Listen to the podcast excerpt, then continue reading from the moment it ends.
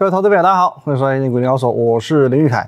今天台股呢，可以用惊心动魄四个字来形容。我先看一下啊，一根跳空的长黑 K，盘中一度大跌超过六百点，中场收跌五百五十七点。好，现在先看呢一万七千点这个选择权的最大整数关卡能不能守住？那今天大跌的主要有三个原因哦。那第一个原因呢，未看先猜哦，因为现在时间是三点钟嘛，哦，外资的资讯还没有出来，所以我猜啦，今天外资又是大到货哦，今天的外资应该又是大到货，这是第一个原因。再来呢，上个礼拜五费半指数和这个 TSM，也就是台积电的 ADR。大跌哦，也造成今天台积电破底嘛哦，所以说引发今天台股的加重跌势，再加上哦这个国际油价疯狂的飙涨哦，因为现在美美国已经有提出这个想法嘛，有可能要去制裁俄国的石油哦，导致这个布兰特原油已经来到将近要一百四十元。那其实油价的问题从两国开战以来我们就知道，只是当初市场上普遍认为这个是会是一个速战速决的战争，可是现在呢打越久。哦，制裁的国家手段越多，影响的时间会越长，那对于油价的影响会越大。那今天的盘势呢，我来引用双城记狄更斯的一个这个名言哦，来各位，这是最好的时代，也是最坏的时代；这是智慧的时代，也是愚蠢的时代；这是信仰的时代，也是怀疑的时代；这是光明的季节，也是黑暗的季节。这是希望之春，也是绝望之冬。哦，左半边都是非常正面的，右半边呢是非常负面的。这是什么意思呢？哦，这个一个祸福相依的道理哦。塞翁失马，焉知非福？那什么意思呢？因为其实油价的问题，我相信全世界都害怕哦，非常害怕这个战争是歹戏拖棚啊。可是现阶段压力最大的，其实还是在俄罗斯。他一开始觉得说，哦，以两国兵力的悬殊，可以速战速决，我四天之内就可以达到首都，哦，一个礼拜之内我就可以建立这个傀儡政府，哦，因为他其实现阶段的俄罗斯，他没有打消耗战的本钱，哦，因为他整个举几乎是举全国之力哦，这个兵力投入到乌克兰这边，对乌克兰来说是一个实际的战场，可是呢，世界各国对他的制制裁是另外一个金融的战场，所以说他最近你会发现他的。呃，发言越来越偏激，他也在喊话哦，只要西方国家你对我这个经济制裁视同宣战哦，你如果说这些欧洲国家你敢设立禁航区，你也视同宣战哦。那昨天有讲嘛，连收留难民都不行，这真的已经是没有人性了，过于偏激。可是也就是因为这个样子，你会感觉到他的焦躁哦，他在暴露他的窘迫。你有没有见过哦，流氓打架哦？有有吗？我先打你一下。打完之后呢，我就跟其他周边人讲，你们不准过来，不准帮他，哦，就是这样子嘛。小流氓叫嚣就是这样的。我打完你之后呢，哦，你可能受了伤在那边，哦，那你不你你们都不准过来，哦，你不准帮他，你不能帮他，不然我就打你。他现在做法就是这个样子嘛。所以想尽办法要去阻断乌克兰的外援，表示说俄罗斯他其实也撑不久，可他撑不久，我又已经打了，怎么办？我不能没有台阶下。所以其实现阶段。你说普京他有没有进退两难啊？其实他也是有的，所以其实这边我大胆预估，这个战事不会拖延太长，也许是谈判会有发展，也许是呃怎么样会加速他们军队快速的获得一个战果。Anyway，战事在短时间之内，我预估就会出现一个重大的转捩点也好，转机也好，或者是一个结论也好。哦，无论如何怎么样，都会在短时间不会一直这样拖拖拖下去，这是不容许拖的，因为这个是等于是全世界的共愿呐，好不好？是世界各国不希望油价大涨的共愿，也是俄罗斯的共愿，他也不希望拖延。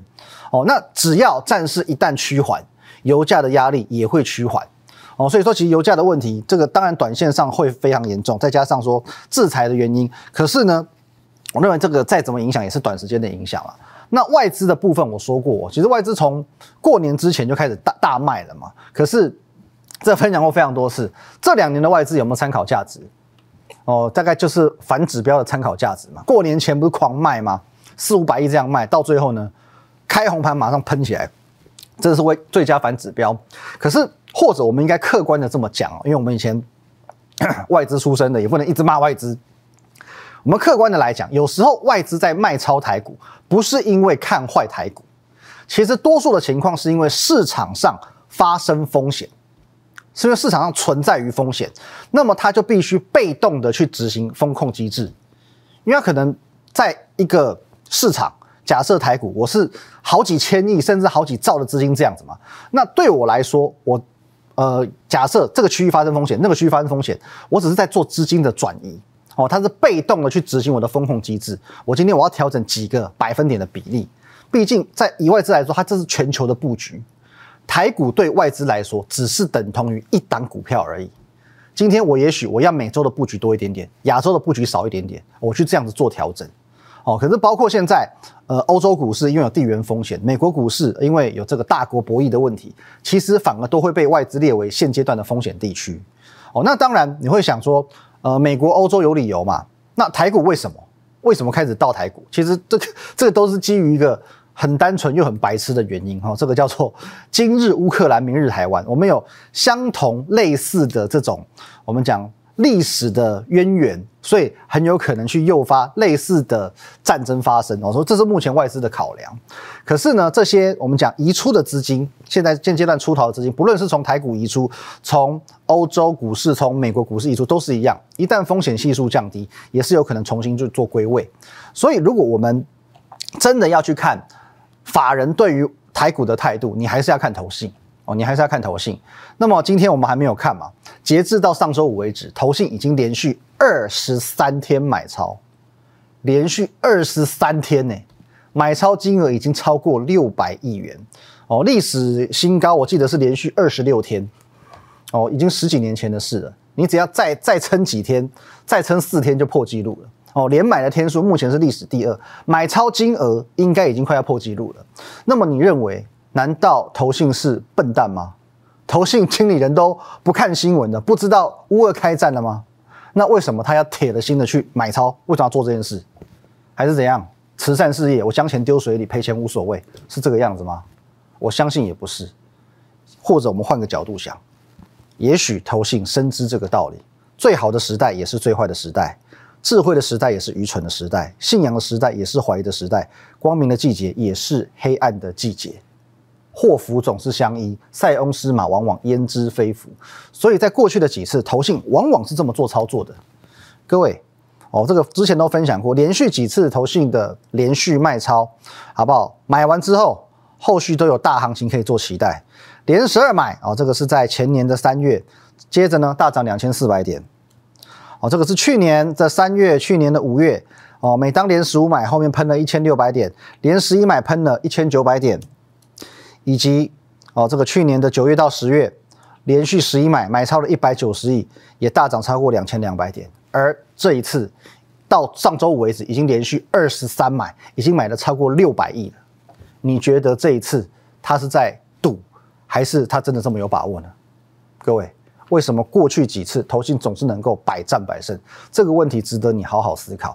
等等回来，我们来分享到底什么叫做祸福相依的道理。塞翁失马，焉知非福？你有哪些福可以把握？休息一下。我相信乌二开战这件事呢，在今年的年初啊，年初至今哦，应该说是全世界的金融机构分析师所。始料未及的事情，所以截至在俄乌开战之前哦，大概一二月的时候，全市场最瞩目的议题都是在于三月联总会的升息。可是当战争砰一爆发之后，开响第一枪之后，你会发现这个升息变成小 case 哦。同一时间，我们可以去思考一件事情：升息到底是为什么？为什么要升息？抑制通膨哦，因为去年的通膨太严重，所以需要抑制通膨。可是现阶段油价这么一飙。通膨更夸张了嘛？通膨简直是暴增嘛！哦，那 F E D 哦，这个鲍尔前几天才讲嘛，他要升息一码，哦，一码有用吗？零点二五个百分点有用吗？其实这个有跟没有一样。可是升更多有没有可能？鲍尔有没有可能一次升四码，一次升八码？有没有可能？我可以告诉你，更加不可能。哦，更加不可能。刚刚讲过。现阶段当然以世界股市来说，俄罗斯当然跌最重。可是除了俄罗斯以外，欧美股市是这一波的重灾区。你觉得现阶段各国要不要先救一下自己的股市？而且美国今年还有其中选举哦。哦，你会发现现阶段拜登他是非常的谨言慎行。哦，国内民调不希望出兵乌克兰，OK，就不要出兵哦，我们经济制裁、人道救援就好了，一切考量还是为了选举，不是吗？哦，可是万一假设美股一崩，下来了，其中选举还要选吗？你其中选举选的不好，拜登还有机会连任吗？其实台湾也是一样。哦，这个现阶段如果说没有神秘绿色力量在背后撑腰，你觉得这一波台股有办法比世界股市还强吗？这一波台股真的很强哦，真的是强于世界股市，我觉得排名真的是排名前几名。可是如果没有一些力道在背后支撑，台股有办法那么强吗？所以说拉回讲哦，与其现在你去做升息哦，一码两码，你对于抑制通膨也没有太大帮助，因为通膨上涨的频率太高了。其实，那你倒不如你去回归宽松的老路。其实，这个是目前我们研究机构所研拟到现阶段联准会跟各国央行在衡量的一个状况。他们是真的有在衡量这件事情。与其我升息也没有用，我又不可能大幅度升息，那我是不是干脆我再延续两年前的这种宽松政策，至少先把股市救起来？所以我不断在讲祸福相依，塞翁失马焉知非福。你就不要说哦，跟搞得跟二零二零年疫情爆发一样哦，全球联手救经济。我告诉你，那行情就不得了，到那到那个阶段就会不得了哦。现阶段还没有看到这样的征兆，可是的确各国央行有在衡量这样的事情。好，那我们拉回来看台股，今天其实盘中有几个族群比较呃表现突出哦，比如说一个是这个战争概念股，这个我们就不提。我觉得这个就是跟着。战势走了，那盘中其实你有看到钢铁股的急拉哦？为什么钢铁会急拉呢？这一波钢铁受惠吗？哦，其实很简单的一个概念，大破坏完之后还是会有大建设哦。二零零二的中钢今天领先的哦，龙头创新高嘛。之前跟各位分享过的二零零六东河钢铁今天表现也不错哦，也是收一根红 K 哦。基础建设八四一五的大国钢。跟二零二七的大成钢，你可以看到持续都维持在一个相对高的一个位阶，仿佛台股这一波哦，这一波这样子的走法。跟他们不相干一样，哦，那当然，其实，在大成钢跟大国钢的部分，由于他们最主要的题材还是在于美国的基础建设，今年要其中选举，这两档股票仍然是你，呃，不可以放过的关注的焦点哦。那除了钢铁股跟战争概念股之外，其实当然多数的股票表现不佳，毕竟今天是大跌五百多点，几乎大部分股票都是在下跌的。那么在现阶段这种。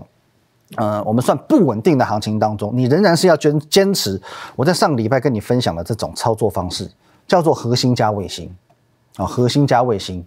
这核心的部分，我们讲档数不用多，核心的股票档数不用多，它可以位阶很低，它的走势可以很难看，可是这就是它的优势，因为在核心持股的部分，我的诉求我要锁定今年它有非常大的潜在利多，可是市场还不知道的股票。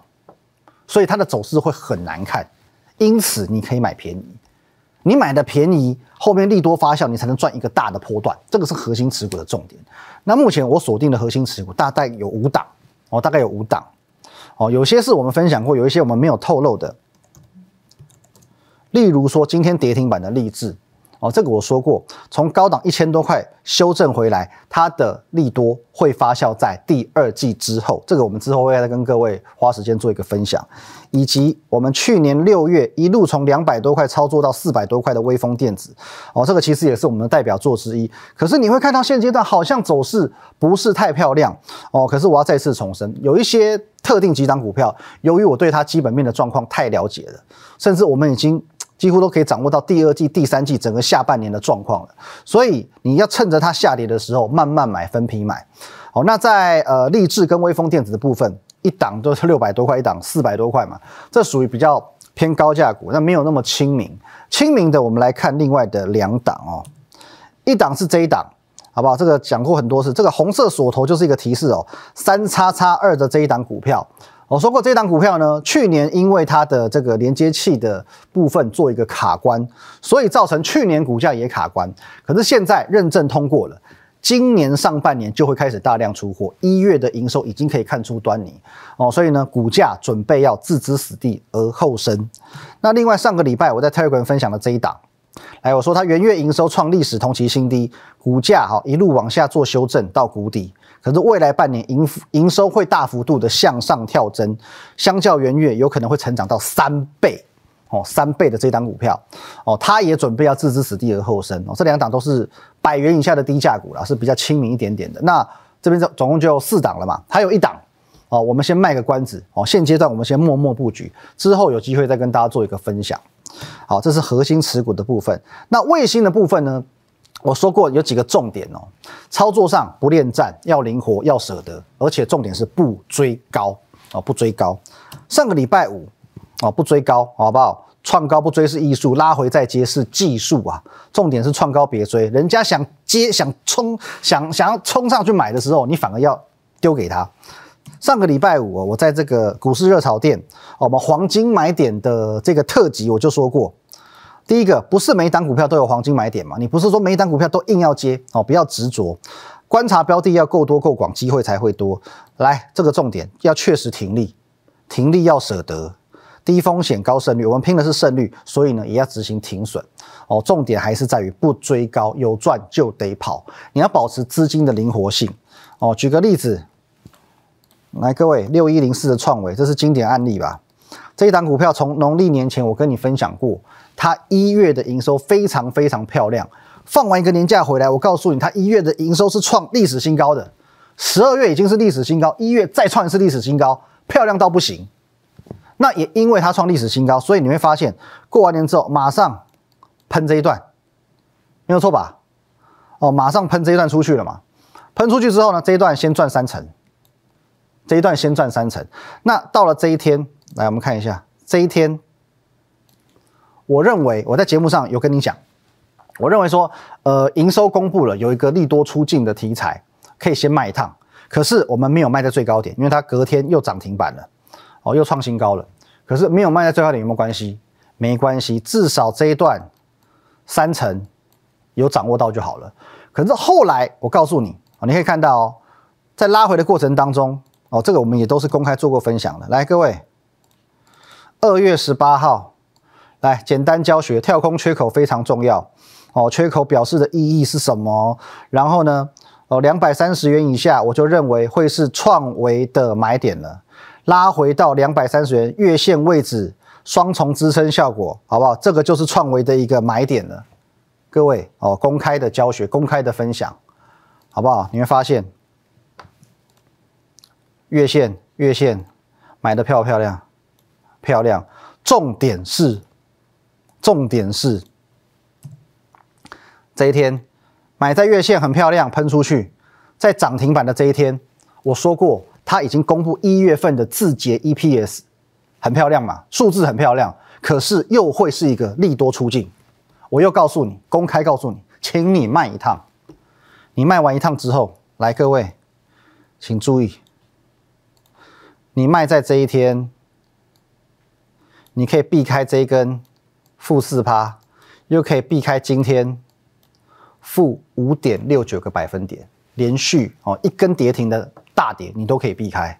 可是你扎扎实实的把握到这两段了，这样不漂亮吗？懂得逢高出脱也是一种技巧，这也是一种操作，不是吗？而且你持盈保泰赚两趟，哦，也唯有如此，我们。不追高，坚持找到黄金买点去做买进，才能够在这段时间以来，哦，也就开红盘的这一个月来，我们一再去创造像这样子的短期的这个效益。哦，泰硕、反甲、东哥游艇、茂联、宇龙、全新、建顺电、创维、世新、裕泰、光照、威刚、达麦，这边黄金买点在哪里？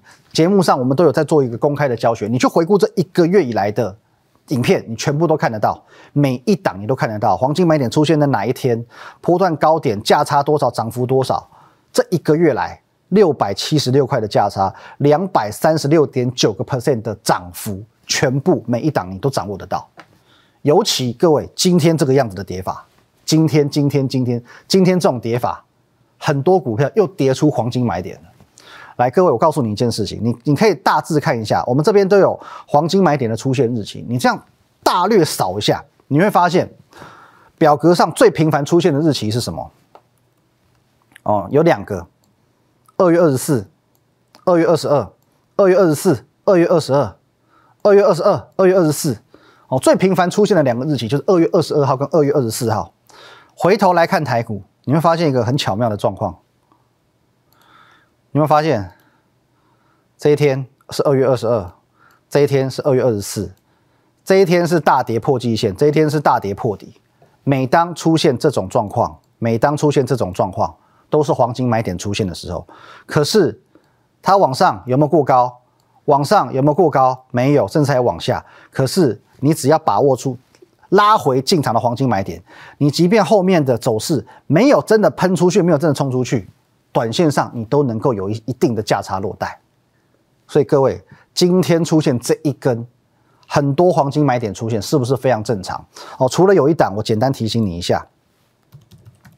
也是之前我们操作过，我说六九十六元是黄金买点的光照，哦，因为现阶段半导体族群是外资到货的重点，那光照又是半导体的设备厂，所以这一档我建议你先最近啊是先避开哦，九十六块的黄金买点目前暂时是跌破了。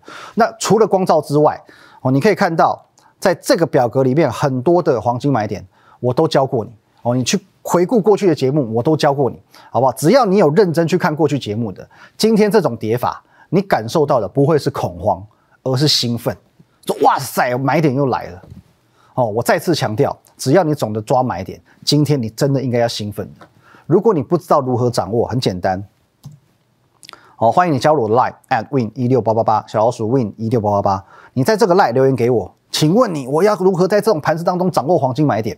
好不好，你可以加入我，你可以哦，你说长期观察我的节目，你真的很认同，在这种状况之下。你可以去做一些短线的操作，你可以哦打游击战哦，这边赚个五趴，这边赚个十趴，这边赚个十五趴，就像这个一样哦，十趴六趴十五趴九趴，你去头去尾，你不要赚个两百三十六趴，你赚个一百三十六趴行不行？也是很漂亮，不是吗？好不好？你不知道应该怎么做，我欢迎你都可以在赖留言给我。那 Telegram 的部分 Win 八八八八八哦，从即日起我们会有文字的盘后分享哦，所以赖 Telegram 都可以加入。如果你有时啊有时候没有时间去看我们的影片的话，我们会有文字的分享，都会在赖跟 Telegram 这个地方哦，跟大家来做一个推播。YouTube 频道林云凯分析师也欢也欢迎你哦，把我们加起来。